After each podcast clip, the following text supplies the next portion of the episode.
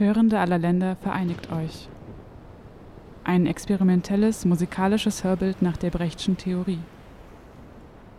Für diejenigen, die es versucht haben.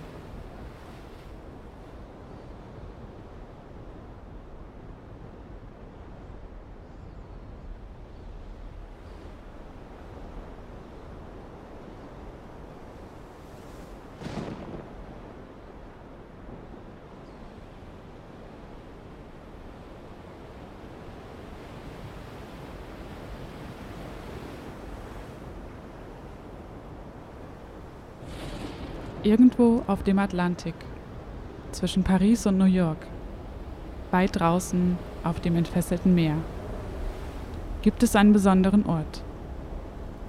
Einige hundert Meter über dem Wasser liegt der Äther. Dorthin verirren sich Radiowellen und Frequenzen aus allen Zeiten. Die Geister der Radiogeschichte. An einem Ort fernab von jeglichem menschlichen Leben.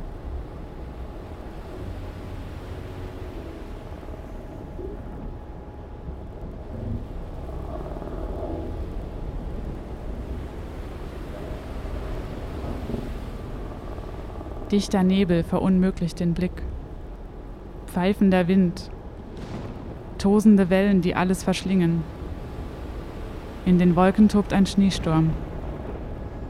Ein unmenschlicher Ort. Doch gab es einige mutige Menschen, die dieses Naturspektakel erlebt haben. Von ihnen handelt diese Geschichte.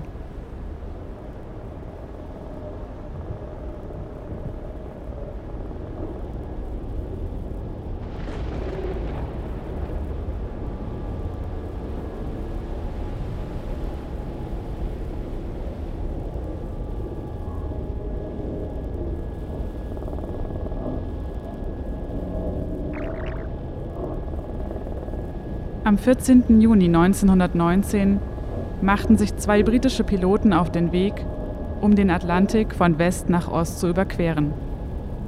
Sie waren nicht nur die ersten, die den Äther als Menschen erreichten, sondern auch die ersten Menschen, die den Atlantik mit einem Flugzeug überquerten. John L. Cook und Arthur Witten Brown starteten um 13.45 Uhr Ortszeit in St. John's auf Neufundland in einem umgebauten Vickers Vimy Bomber. Als Proviant hatten sie zwei Sandwiches, Kaffee, Bier und Whisky dabei. Der Start verlief unproblematisch und auch die ersten Stunden in der Luft ganz nach Plan. Mit 150 Stundenkilometern kämpften sie sich vorwärts. Schutzlos waren sie in ihrer offenen Maschine Wind und Wetter ausgesetzt. Die Kälte nagte an ihren Körpern. Als die Dunkelheit hereinbrach, orientierten sie sich fast blind durch Nacht und Wolken.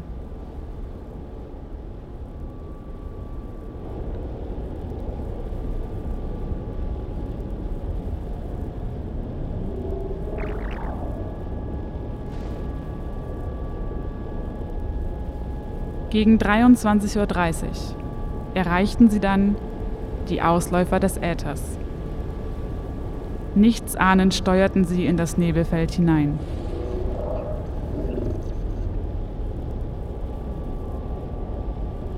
Es wurde immer kälter. Eis bildete sich auf den Armaturen und machte sie unlesbar. Der Wind ließ vom rechten Triebwerk Auspuff und Verkleidung wegbrechen. Klappen und Leitwerke begannen zuzufrieren. Die Maschine ließ sich plötzlich nicht mehr steuern. Die Geräte hatten ein Eigenleben entwickelt. Die Vickers Wimmy sank scheinbar rettungslos Richtung Meer. Was sie sahen und hörten, ließ Saul Cook und Witten Brown im Mark erschaudern. Tausende Kilometer waren sie entfernt vom Festland. Soweit das Auge reichte, gab es nichts als Wasser, Nebel und Sturm.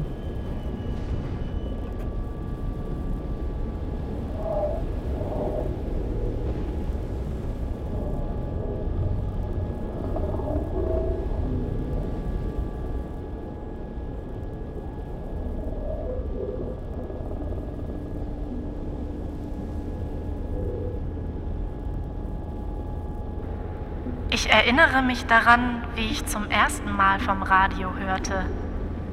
Es waren ironische Zeitungsnotizen über einen förmlichen Radio-Hurricane, der an der Arbeit war, Amerika zu verwüsten. Man hatte aber trotzdem den Eindruck einer nicht nur modischen, sondern wirklich modernen Angelegenheit. Dieser Eindruck verflüchtigte sich sehr rasch, als man dann auch bei uns das Radio zu hören bekam. Man wunderte sich, was für Darbietungen da aus den Sphären kamen. Es entstand ein hörbares Durch- und Nebeneinander im Turmbau zu Babel.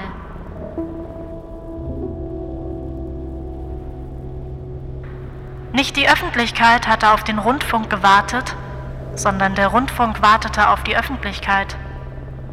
Man hatte plötzlich die Möglichkeit, allen alles zu sagen, aber man hatte, wenn man es sich überlegte, nichts zu sagen.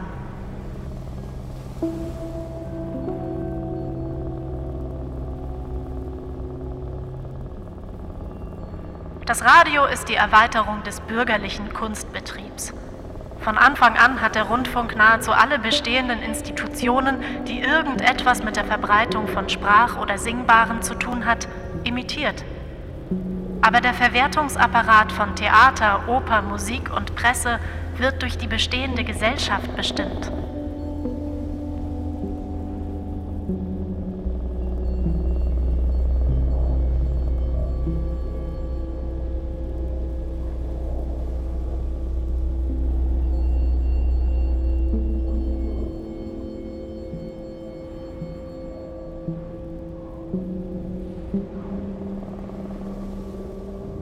Ich betäube mich mit Musik, dem bitteren Absinth kleiner Vorstadtmusiken, Orgeln nach der Elektrizität. Davon bleibt Kaffeesatz in mir, ich weiß es. Aber es ist meine letzte Zerstreuung.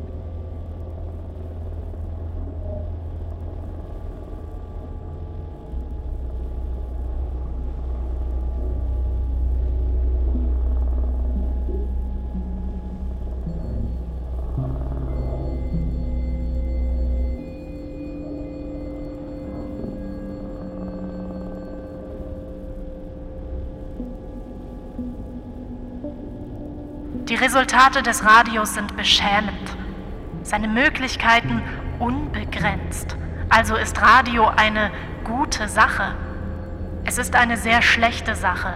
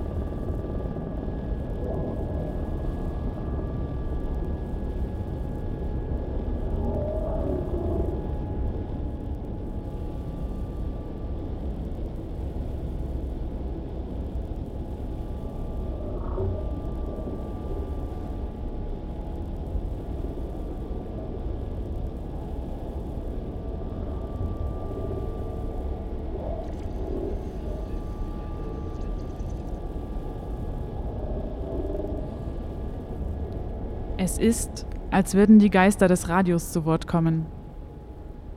Stimmen aus der Vergangenheit. Oder vielleicht auch aus der Zukunft? Signale, die vor Jahren in den Äther geschickt wurden, scheinen sich an diesem Ort zu sammeln.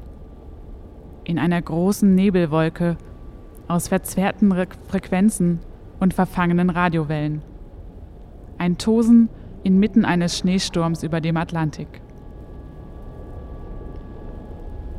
Was die beiden britischen Piloten hörten, hatte noch nie zuvor ein Mensch erlebt.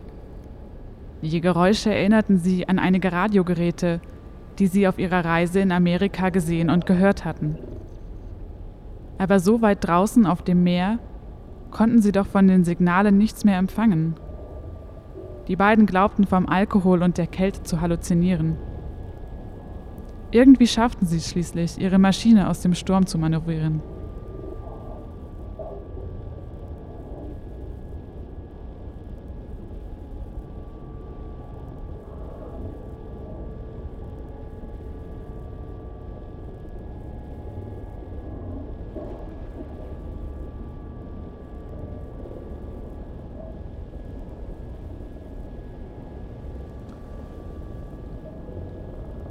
Einige Jahre später machten sich zwei Franzosen auf den Weg in den, den Atlantik in die entgegengesetzte Richtung zu überqueren. Charles Nargesser und François Colly folgten einem Aufruf, der demjenigen ein Preisgeld in Höhe von 25.000 Dollar versprach, der als erster Mensch nonstop von Paris nach New York fliegen würde. Die Überquerung von Al Cook und Witten Brown war längst in Vergessenheit geraten. Nagesser und Colli waren guter Dinge. Man hatte ihnen eine Maschine eigens für diesen Flug entworfen und gebaut. Sie nannten sie L'Oiseau Blanc, den weißen Vogel. Am 8. Mai 1927 um 17.17 Uhr starteten die beiden vom Flughafen Le Bourget in Paris. Zuletzt wurden sie vom Kommandanten eines britischen U-Bootes in der Nähe der Insel White gesichtet. Dieser notierte in seinem Logbuch, dass er einen Doppeldecker in 300 Meter Höhe, 20 Seemeilen südwestlich der Spitze der Insel gesehen hatte. Anfangs hatten Nagesser und Colli noch schönes Wetter und eine gute Sicht. Das Meer lag ruhig unter ihnen, und über ihnen waren nur wenige Wolken am Himmel. Doch nach etwa vier Stunden verfinsterte sich der Himmel und das Meer wurde unruhiger. Ein Sturm zog herauf. Zunächst war es nur ein Klappern, das sie von den Tragflächen her vernahmen. Dann wurde es stürmischer. Der Wind riss an dem weißen Doppeldecker und schleuderte es hin und her.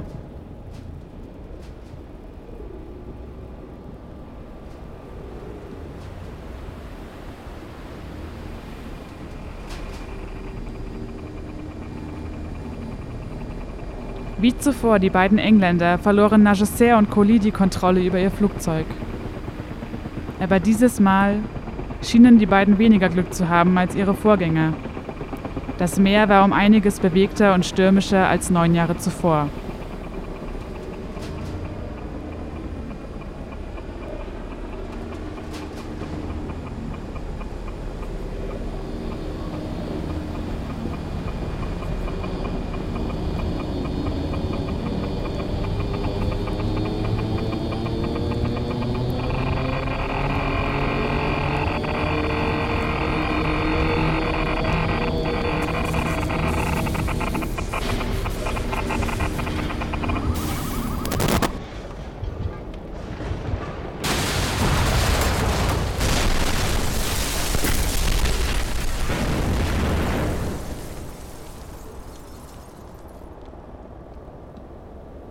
Der weiße Vogel verschwand in den tosenden Wellen des Atlantiks. Das letzte, was Nagesser und Colli vernahmen, waren die Geister des Äthers.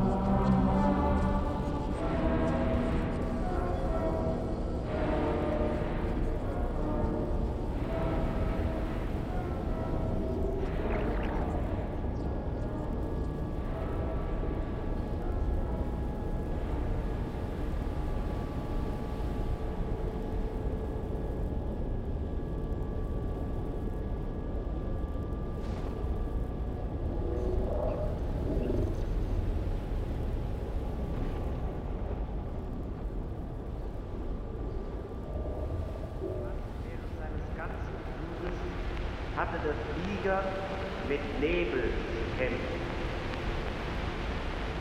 The airman had to struggle with fog practically the whole way. Durant presque tout son voyage, l'aviateur eut à lutter contre le brouillard.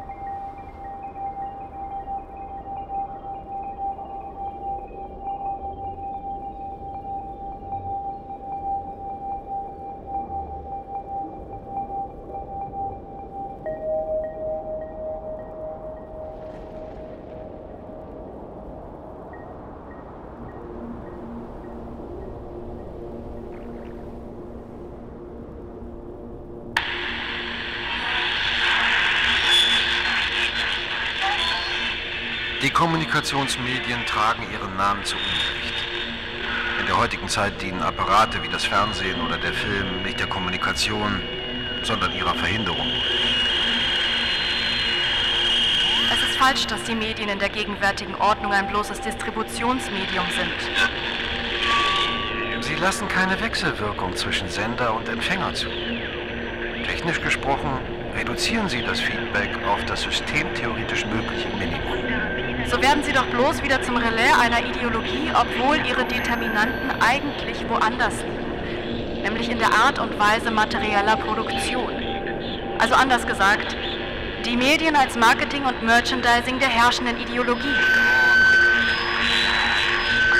Schwanken zwischen Angst und Verfallenheit, Unsicherheit und Zwiespalt kennzeichnen das Verhältnis zu den Medien. Den neuen Produktivkräften der Bewusstseinsindustrie. Die Medien erzeugen ein gesellschaftliches Verhältnis. Und dieses Verhältnis ist keines der Ausbeutung, sondern der Abstraktheit, der Abtrennung und der Abschaffung des Tausches. Damit wird bloß die Unsicherheit, die in den Medien selbst steckt, wiedergespiegelt, aber ohne ihrer Herr zu werden. Aufzuheben wäre sie nur durch die Entfesselung der emanzipatorischen Möglichkeiten, die in der neuen Produktivkraft stecken. Sie sind nicht nur ihrer Bestimmung nach nicht revolutionär, sondern nicht einmal. Es ist falsch, Mediengeräte als bloße Konsumptionsmittel zu betrachten. Sie sind im Prinzip immer zugleich Produktionsmittel, und zwar, da sie sich in den Händen der Massen befinden, sozialisierte Produktionsmittel. Was nun diesen Lebenszweck des Rundfunks betrifft, so kann er meiner Meinung nach nicht darin bestehen, das öffentliche Leben lediglich zu verschönern. Er hat dazu nicht nur wenig Eignung bewiesen, auch unser öffentliches Leben zeigt ja leider wenig Eignung, verschönt zu werden. Der Rundfunk hat die technische Möglichkeit, sich an unbegrenzte Massen zur gleichen Zeit zu wenden. Der umwälzende Unterschied liegt jedoch nicht in der Reichweite des Rundfunks begründet. Im Unterschied zum Buch oder der Zeitung hat das Radio qualitativ ein anderes Vermittlungspotenzial, das die Form des vermittelten Wissens und nicht allein dessen Verbreitung betrifft. Ich bin nicht dagegen, wenn jetzt auch in den Wärmehallen der Arbeitslosen und in den Gefängnissen Empfänger eingebaut werden. Aber es kann doch nicht die Hauptaufgabe des Rundfunks sein, auch noch unter den Brückenbögen Empfänger aufzustellen.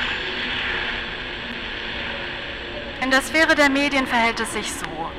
Hier wird zwar gesprochen, aber so, dass nirgends darauf geantwortet werden kann. Deshalb besteht die einzig mögliche Revolution in diesem Bereich in der Wiederherstellung dieser Möglichkeit der Antwort. Diese einfache Möglichkeit setzt die Umwälzung der gesamten gegenwärtigen Medienstruktur voraus. Also keine Empfänger in den Wärmehallen und unter den Brücken, sondern Sender brauchen wir dort.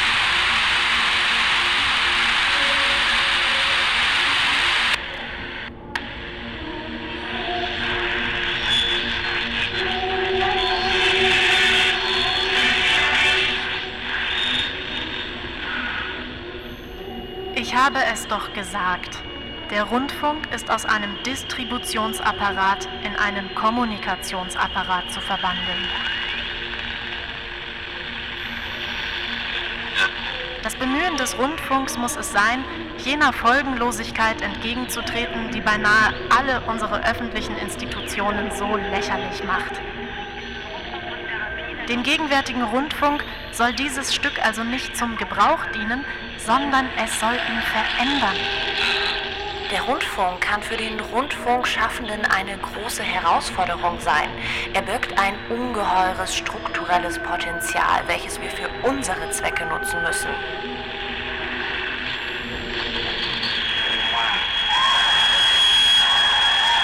Der Kapitalismus der Monopole entfaltet die Bewusstseinsindustrie rascher und weitgehender als andere Sektoren der Produktion. Er muss sie zugleich fesseln. Eine sozialistische Theorie der Medien hat an diesem Anspruch zu arbeiten. Die zunehmende Konzentration der mechanischen Mittel erfordert eine Art Aufstand des Hörers, seine Aktivierung und seine Wiedereinsetzung als Produzent. Hörende aller Länder, vereinigt euch!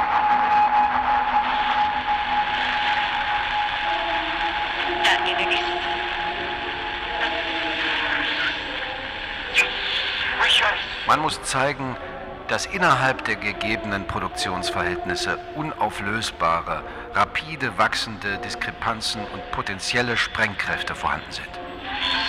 Eine andere mögliche Strategie gibt es nicht. Jeglicher Versuch, die Inhalte zu demokratisieren, sie zu unterwandern, die Transparenz des Codes wiederherzustellen, den Informationsprozess zu kontrollieren, eine Umkehrbarkeit der Kreisläufe zu erreichen oder die Macht über die Medien zu erobern, ist hoffnungslos. Eigentlich kennt die elektronische Technik keinen prinzipiellen Gegensatz von Sender und Empfänger. Jedes Transistorradio ist von seinem Bauprinzip her zugleich auch ein potenzieller Sender. Es kann durch Rückkopplung auf andere Empfänger einwirken. Wenn hier behauptet wird, die Wandlung der Medien in ein wirkliches Kommunikationsmedium sei technisch überhaupt kein Problem, dann ist das in der Tat so zu verstehen, dass das überhaupt kein technisches Problem ist. Die Entwicklung vom bloßen Distributions- zum Kommunikationsmedium ist kein technisches Problem. Sie wird bewusst verhindert. Aus guten, schlechten politischen Gründen.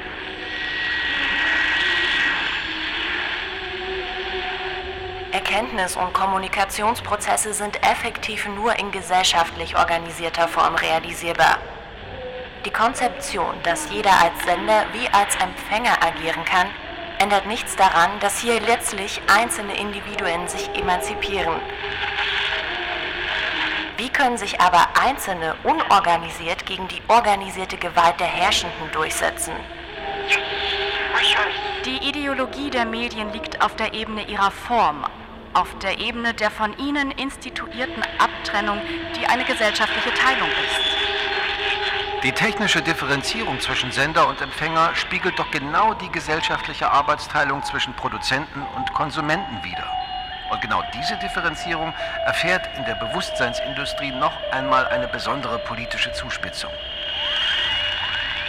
Sie beruht letzten Endes auf dem Grundwiderspruch zwischen herrschenden und beherrschten Klassen. Es trifft aber nicht zu, wie hier behauptet wurde, dass zum ersten Mal in der Geschichte die massenhafte Teilnahme an einem gesellschaftlichen und vergesellschafteten produktiven Prozess ermöglicht wird. Es trifft auch nicht zu, dass dessen praktische Mittel sich in der Hand der Massen selbst befinden. Als ob der Besitz eines Radios oder eines Senders eine neue Möglichkeit der Beziehung oder des Austauschs eröffnet. Doch wohl nicht mehr als der Besitz eines Eisschranks oder eines Toasters. Eine kritische Bestandsaufnahme des Status quo genügt nicht. Es besteht die Gefahr, die zunehmenden Konflikte im Medienbereich zu unterschätzen, sie zu verharmlosen.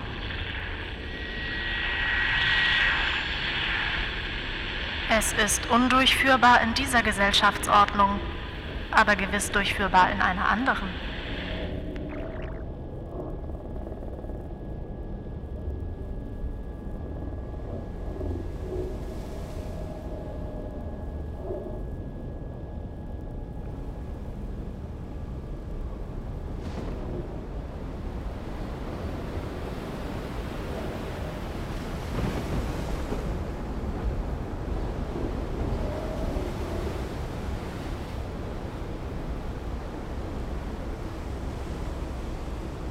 Nur wenige Tage nachdem sich die Nachricht über das Schicksal der verschollenen Flieger verbreitet hatte, machte sich ein amerikanischer Pilot auf den gleichen Weg.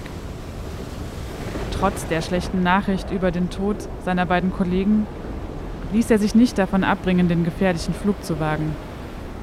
Auch er hoffte auf das Preisgeld, das dem ersten Non-Stop-Flug über den Atlantik versprochen wurde, obwohl die erste Überquerung schon längst stattgefunden hatte. Der unbekannte Flieger, dessen Namen wir hier nicht nennen wollen, war der erste Mensch, der den Atlantischen Ozean mit einem Flugzeug alleine überqueren wollte. Über Stunden war er in der Enge zu Bewegungslosigkeit verdammt. Auch er hatte einiges an Proviant dabei und schien überzeugt, den Flug alleine durchführen zu können. Was er jedoch unterschätzte, war die Einsamkeit in den eisigen Höhen. Keine menschliche Stimme, nicht einmal das Geräusch einer Möwe. Nur Sturm, Eis und gefräßige Wasser. Mehrmals drohte er einzuschlafen und verlor sogar die Kontrolle über seine Maschine. Aber die Schieflage des Flugzeuges ließ ihn immer wieder erwachen und die Kontrolle zurückgewinnen. Er begann, sich mit seinem Motor zu unterhalten. Und es schien, als würde ihm die Maschine antworten.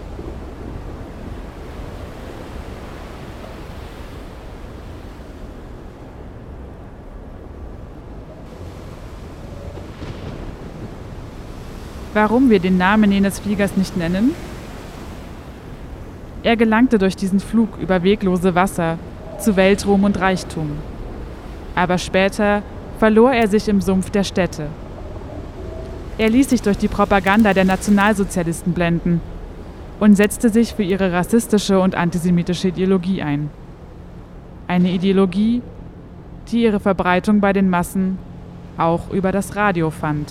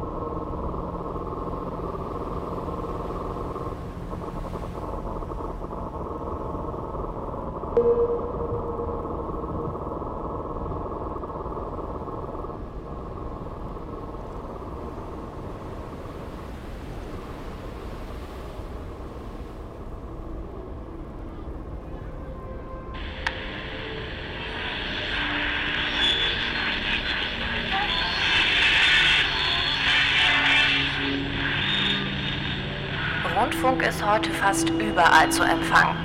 Es gibt kaum noch einen Ort, wo man keine Medien nutzen kann. Die Produktionsmittel sind preiswert erhältlich, jeder kann Radio machen, wenn er es möchte. Aber das bedeutet längst nicht, dass es dann auch gesellschaftlich relevant wäre. Deswegen muss eine jede Strategie versuchen, die Isolation der einzelnen Teilnehmer am gesellschaftlichen Produktionsprozess aufzuheben. Das ist ohne Selbstorganisation der Teilnehmer nicht möglich. Und das ist der politische Kern der Medienfrage. Was die Massen in der Hand haben, sind keineswegs die Medien schlechthin. Es fehlen die Nachrichtenagenturen, die großen Produktionsstätten, die Kommunikationsfabriken. Diese Konzeption ist nur dann realistisch, wenn jeder Einzelne jederzeit über relevante Informationen verfügen könnte, jederzeit das Richtige wüsste und jederzeit auf die mit gleichen Eigenschaften ausgestatteten Individuen in seiner Umgebung rechnen könnte. Hier handelt es sich um die individuelle Lösung gesellschaftlicher Probleme. Das Programm, das der isolierte Amateur herstellt, ist immer nur die schlechte und überholte Kopie dessen, was er ohnehin empfängt.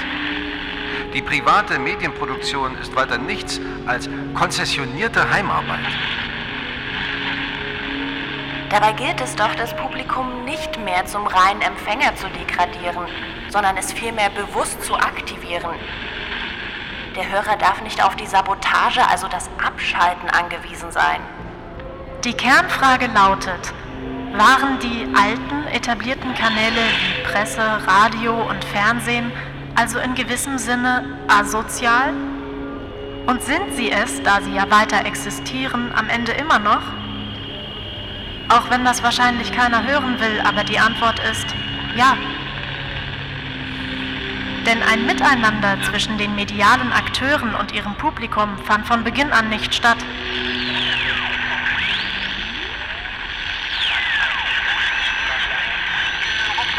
Die neuen Medien sind ihrer Struktur nach egalitär.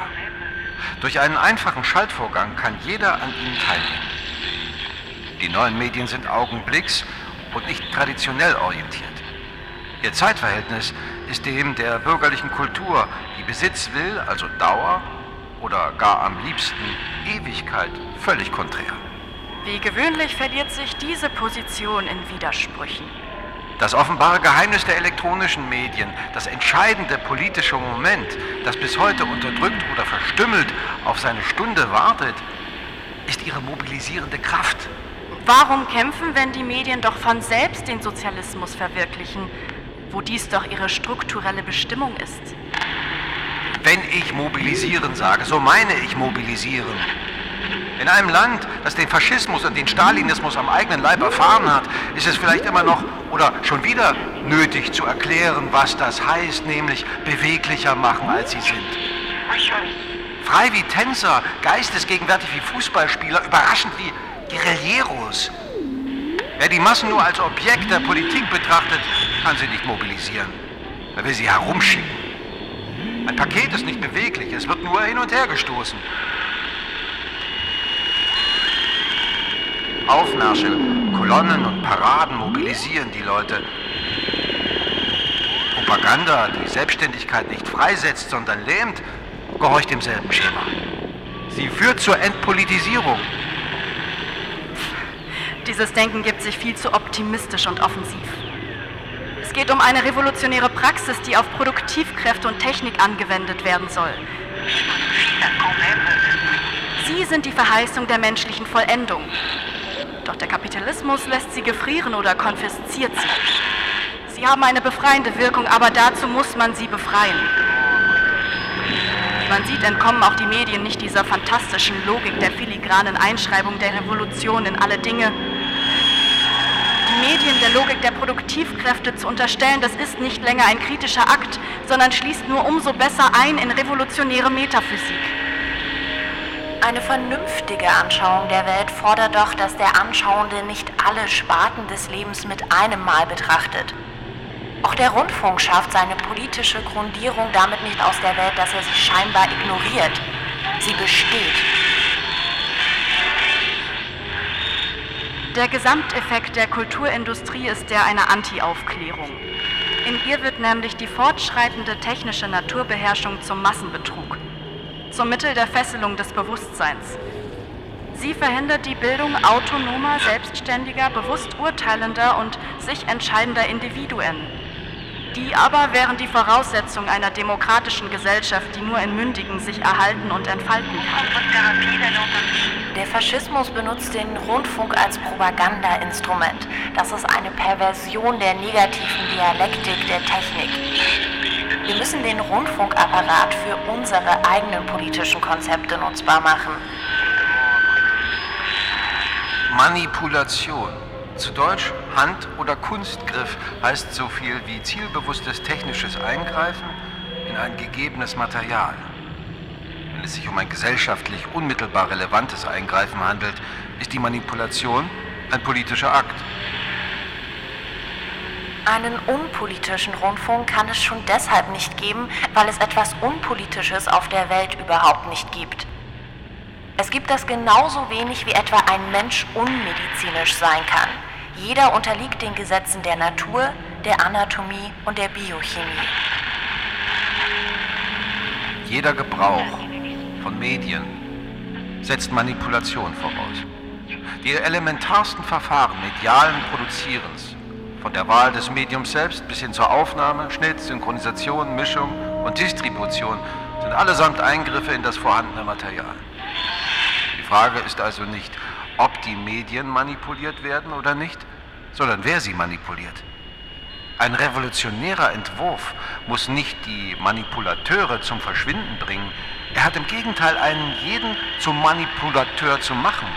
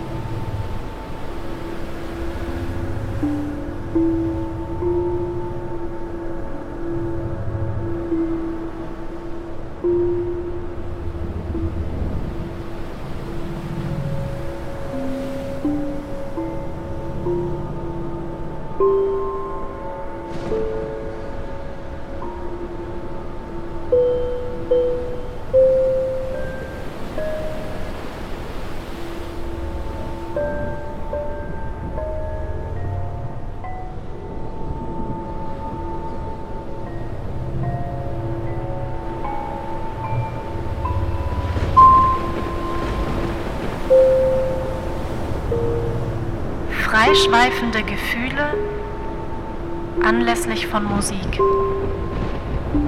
Besondere Gedanken ohne Folge, wie sie beim Anhören von Musik gedacht werden. Erschöpfung des Körpers, wie sie beim Anhören von Musik leicht eintritt. Dies sind die Ablenkungen von Musik. Um diese Ablenkungen zu vermeiden, beteiligt sich der Denkende an der Musik, hierin auch dem Grundsatz folgend, tun ist besser als fühlen. Wir geben euch die unvollkommene Musik, aber ihr da draußen macht sie erst vollkommen. Indem ihr mitlest und die fehlenden Stimmen im Buch mit den Augen verfolgt oder in der Gruppe mit anderen laut singt, Tun ist besser als fühlen. Auf der einen Seite der Bühne sitzt der Radioapparat, Sänger, Musiker, Sprecher und so weiter. Auf der anderen Seite ist durch ein Paravent ein Zimmer angedeutet. Vor einem Tisch auf einem Stuhl sitzt ein Mann mit einer Partitur. Er summt, spricht und singt seinen Part. Dies ist der Hörer. Sie werden also sehen, dass Rundfunk und Hörer hier gemeinsam das Werk aufführen, sich also sozusagen gegenseitig in die Hände spielen und zwar so, dass der Rundfunk alles das dem Hörer liefert, was der Hörer selbst schwer erzeugen kann, was er aber braucht, um seinen Part aufführen zu können. Denn tun ist besser als fühlen. Hörende aller Länder, vereinigt euch.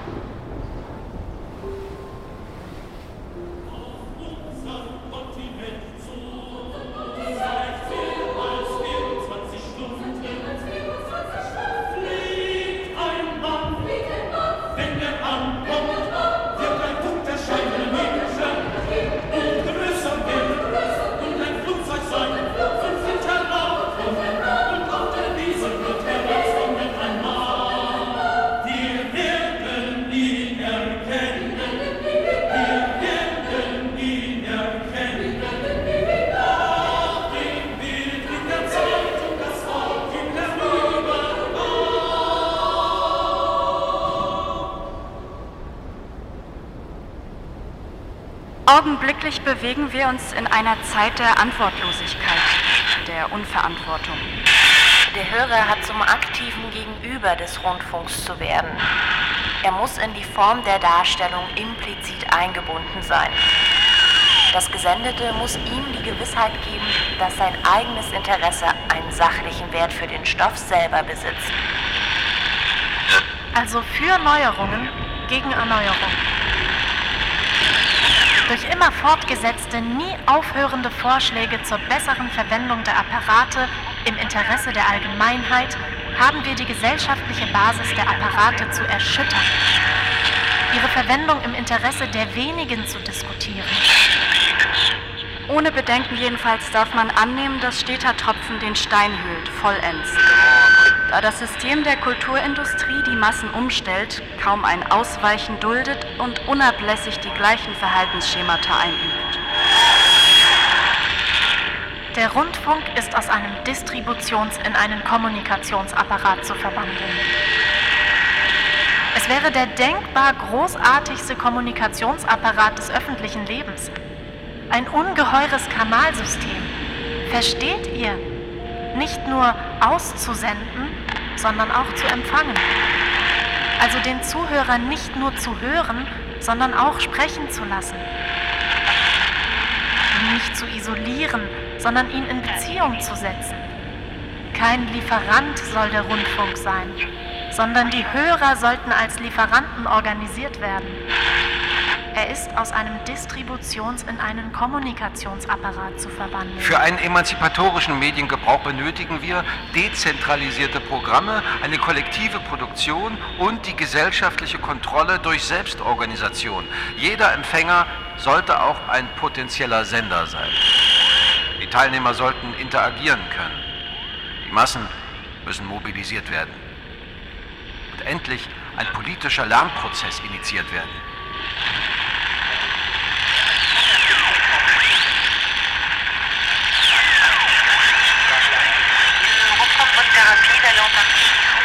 Sollten Sie dies für utopisch halten, so bitte ich Sie darüber nachzudenken, warum es utopisch ist.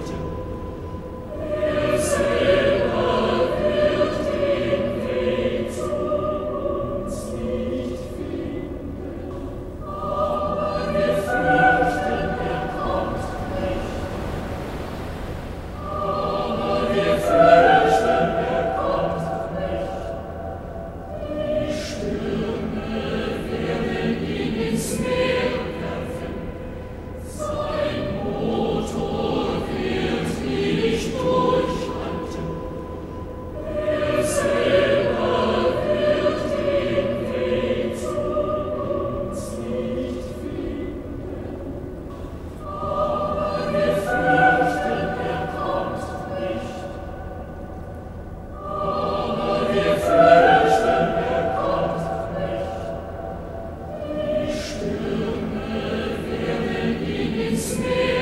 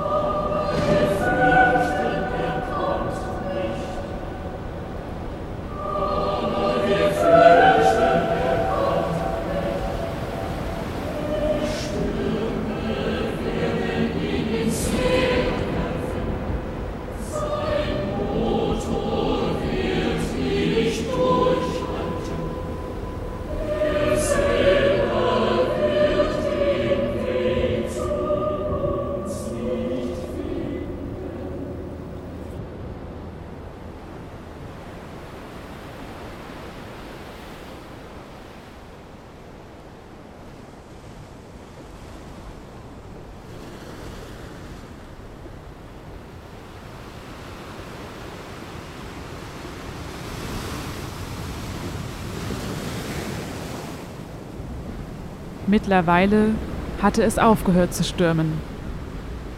Nur noch das gleichmäßige Auf und Ab der Wellen. Die Störungen in den Frequenzen waren kaum noch zu vernehmen. Ab und an glaubte man leise Fetzen von Worten erkennen zu können. Oder waren es doch die Möwen, die kreischten? Bis zum Land schien es nicht mehr allzu weit zu sein. Am Horizont tauchten einige Fischerboote auf. Dieselben Boote, die auch John R. Cook, Arthur Witten Brown und der amerikanische Flieger gesichtet haben mussten. Nach ihrem stundenlangen Irren über dem Atlantischen Ozean. Im Nebel und Schneesturm hatten die drei längst aufgegeben. Doch nun konnten sie Hoffnung schöpfen. Aus dem Dunst über dem Wasser schälte sich Irlands grüne Küste. Die lange und beschwerliche Reise hatte sich gelohnt. Die Stimmen, die zu ihnen gesprochen hatten, schienen weit weg und längst vergessen zu sein. Würden Sie sich später noch daran erinnern? Oder hatten Sie es längst als Halluzinationen abgetan, die Ihnen Ihre erschöpften Körper vorgegaukelt hatten? Wir wissen es nicht. Irgendwann aber wird eine mutige Fliegerin jene Stelle passieren, die von den Geistern des Radios okkupiert wird. Sie wird die Botschaft eines partizipativen Radios weitertragen und die Welt des Radios für immer verändern. Vielleicht können dann die Geister des Radios ihre Ruhe finden und die Frequenzen werden ganz klar ihre Botschaften an die Hörenden senden. Die Utopie eines Kommunikationsapparates. Und die Hörenden werden antworten. Hörende aller Länder, vereinigt euch.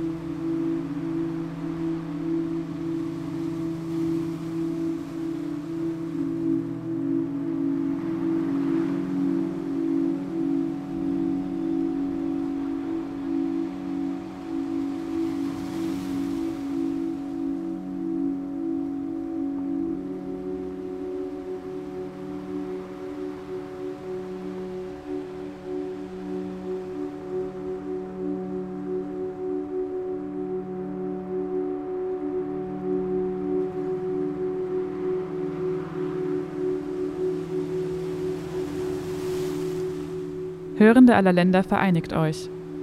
Ein experimentelles musikalisches Hörbild nach der Brechtschen Theorie.